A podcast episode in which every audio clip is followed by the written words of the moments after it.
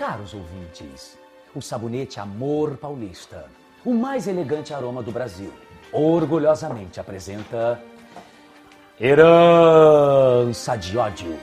Inspirada na obra de Oduvaldo Viana e escrita por Otávio Martins, com supervisão de Valcir Carrasco. O drama de um homem que defende sua família em nome da honra.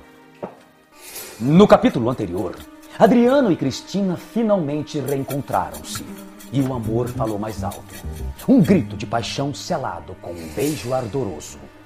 Mas animada e incontrolável Leonor assiste a cena e entra em um perigoso surto psicótico. Se eles pensam que vão passar por cima de mim, estão muito enganados. Aquela Cristina sobreviveu ao acidente de cavalo, mas não sobreviverá aos tiros que lhe darei. Táxi! Táxi! Completamente fora de si, Leonor entra em um táxi e vai até a fazenda buscar a arma que fica no escritório. Prepare-se para morrer, Cristineiro.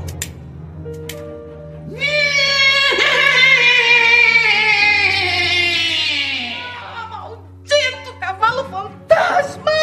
Desesperada, Leonor entra no automóvel da fazenda em direção à cidade, com a arma nas mãos para assassinar Cristina. Mas o som de um animal persegue o carro.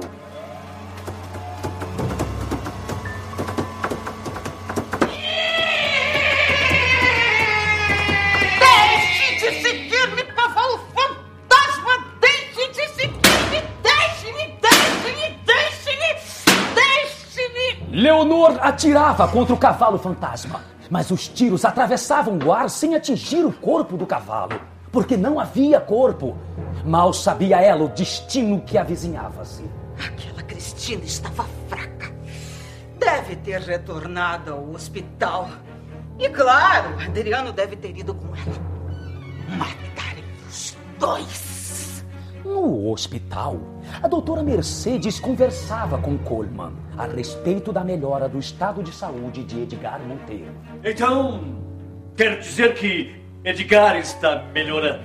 Sim, ele acordou hoje, mas está muito fraco para falar.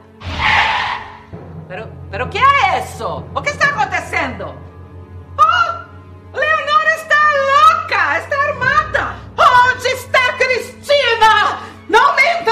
Mim! Calma-te, mulher. Cristina não está cá.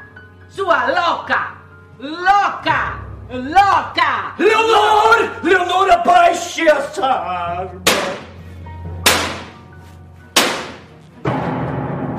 Teria Leonor atingido algum inocente? Não perca o próximo capítulo desta emocionante radionovela Herança de Ódio, proporcionada pela ação rejuvenescedora do sabonete Amor Paulista, seu parceiro para um dia a dia mais perfumado e elegante.